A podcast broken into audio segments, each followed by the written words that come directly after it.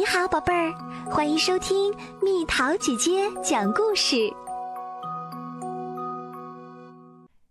谁偷了小蜗牛的壳？哦天哪！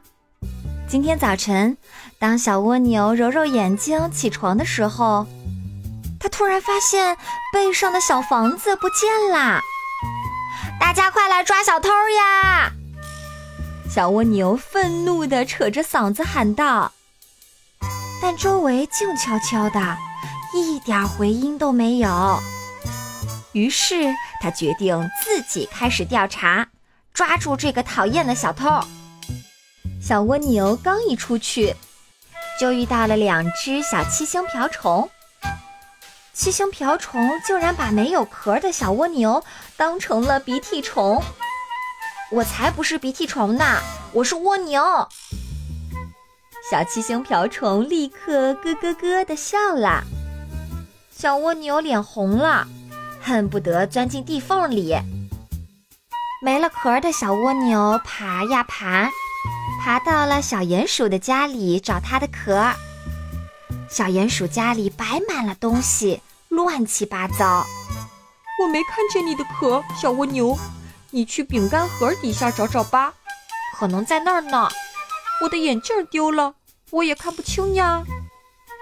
小鼹鼠说：“小蜗牛找呀找，把小鼹鼠的家都翻遍了，但一无所获。”小蜗牛接着爬呀爬，爬上了一棵树，在树上，它看到了满载而归的小松鼠。我正忙着把冬天的粮食带回我的小窝呢，你到我家去找找吧，但是里面只有榛子哦。小松鼠说。小蜗牛伸着小脑袋往小松鼠家里看了看，还是没有看到它心爱的壳。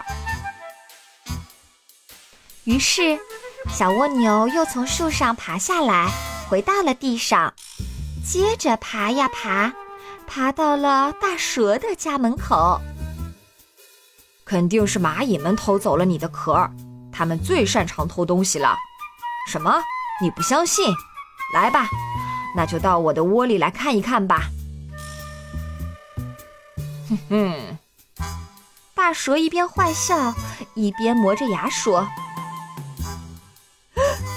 小蜗牛倒吸了一口凉气，赶紧转身溜走。”小蜗牛又爬呀爬，来到了清清的小河边儿。它决定去小青蛙家问问。我喜欢跳来跳去，从荷叶跳到睡莲。小石子和芦苇也是我的驿站。跳累了就到河水里一探深浅。你的壳这么重，对我有什么用？如果你还是怀疑，就请跳到河里，看看你的小房子是不是被我藏在水底。小青蛙欢快地说：“小蜗牛不会游泳，但它相信它的朋友。”突然，一只大大的金龟子气喘吁吁地出现了。它冲着小蜗牛喊道：“小蜗牛，快来！我们发现了你的小房子！”小蜗牛一秒也不想耽搁，于是它纵身一跃。跳上了金龟子这个大个子的后背，金龟子背着小蜗牛立即起飞啦。在小河边，小蜗牛发现了它的壳儿，壳上还有三只惊慌失措的小蚜虫。现在壳儿正在顺水漂流，河水将会把小房子和小蚜虫一起带走。小蜗牛，你一定要救救我的宝贝儿们！小蚜虫的妈妈苦苦请求着，但是小蜗牛并不会游泳。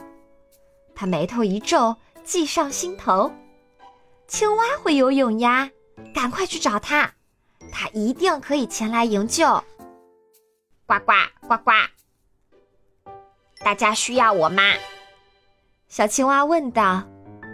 小蜗牛来不及回答，赶紧跳上小青蛙的后背。小青蛙飞快地向前游去，冲刺啦！好险呐！小蜗牛在自己的壳就要翻到水下之前，把上面的三只小蚜虫稳稳地抱了下来。小青蛙、小蜗牛和小蚜虫终于都上了岸。小伙伴们纷纷鼓掌欢迎他们的小英雄。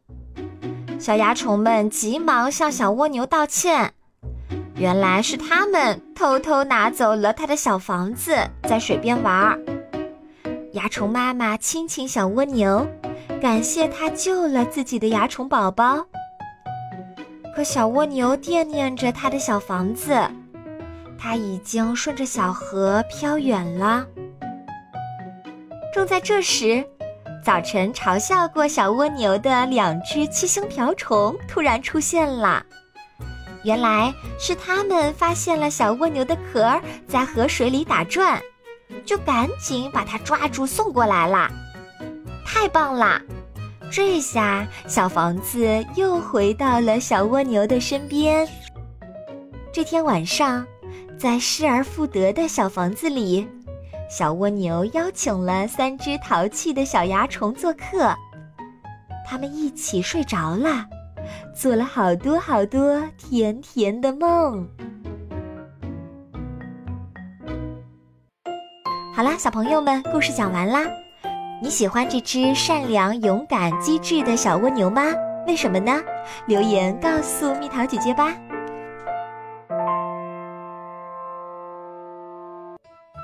好了，宝贝儿，故事讲完啦。你可以在公众号搜索“蜜桃姐姐”，或者在微信里搜索“蜜桃五八五”，找到告诉我你想听的故事哦。